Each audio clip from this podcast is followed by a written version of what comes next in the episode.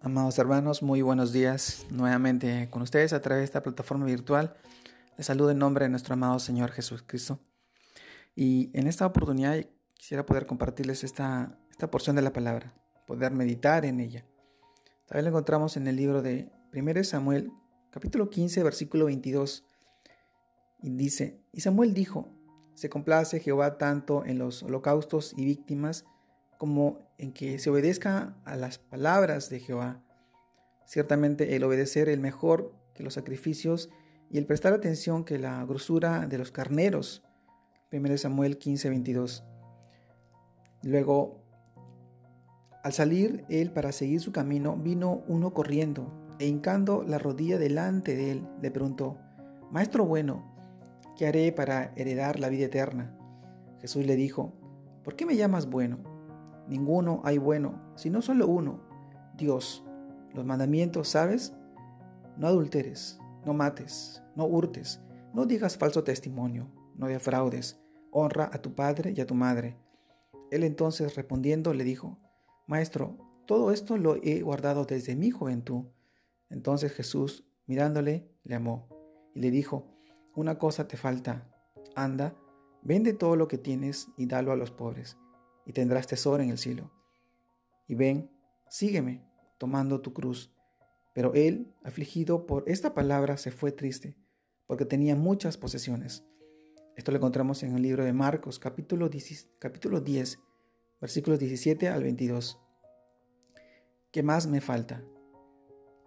¿Qué más nosotros pensamos que nos falta, que tenemos? Acá encontramos que el profeta Samuel nos dice Aquí que la obediencia es mejor que los sacrificios. La obediencia es se prueba cuando el Señor nos pide algo y estamos dispuestos a obedecer, por encima de nuestros propios intereses, planes y sueños. Somos enseñables o somos arrogantes, pensando que lo sabemos todo y que no necesitamos el consejo de la guía de Dios.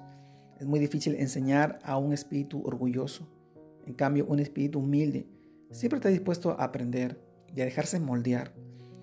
En la historia de hoy vemos a un joven rico, un hombre que confiaba en sí mismo y en sus propios recursos, razón por la que rechazó a Cristo.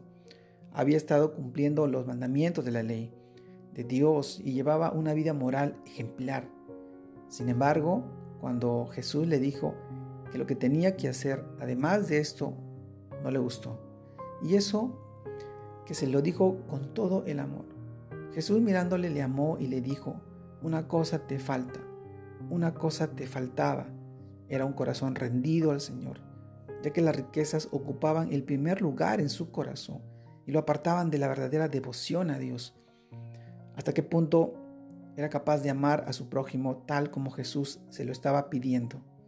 Anda, vende todo lo que tienes y dalo a los pobres y tendrás tesoro en el cielo.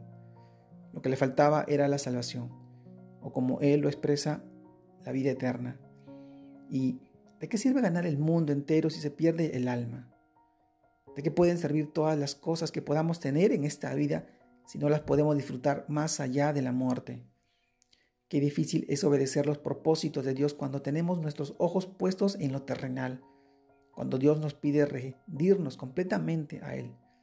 A veces no es lo que queremos oír, pero sí lo que necesitamos oír y que quizá no nos guste, porque implica renunciar a nuestro ego, tiempo, posesiones, planes y hasta apartarnos de otras personas que se interponen en nuestro crecimiento espiritual y en los planes divinos. Pero es la única manera de aprender la obediencia que tiene el poder de transformar nuestra vida para la gloria de Dios. Amado hermano, si todavía nos sentimos inseguros de nuestro destino eterno, perturbados, sin paz, en el corazón llenos de ansiedad, debemos hacernos la pregunta, ¿qué más me falta? Amados hermanos, ¿qué más nos falta? Y digo, y lo digo de esta manera porque cada uno tiene el conocimiento y sabe de qué es lo que más nos falta.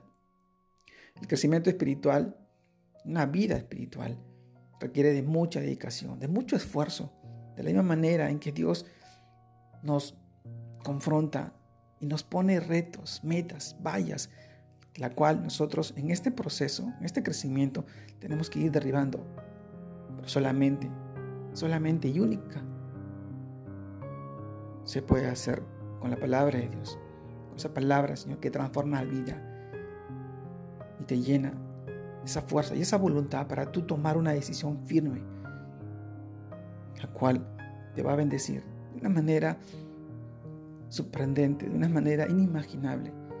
Y esa bendición alcanzará la vida de tus hijos, la vida de tu familia y tus seres queridos.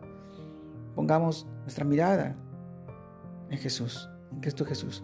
Carguemos nuestra cruz y dejemos atrás todo el pasado, todo lo que nos corrompe y todo lo que no nos deja ver las grandes bendiciones y promesas que Dios tiene para tu vida.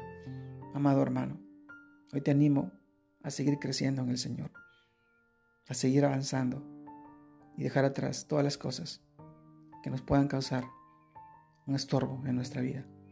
Dios te guarde y te bendiga en este día, en este domingo familiar, que seas de bendición, que seas disfrutando de tu familia. Dios te bendiga. Saludos a todos. Bendiciones.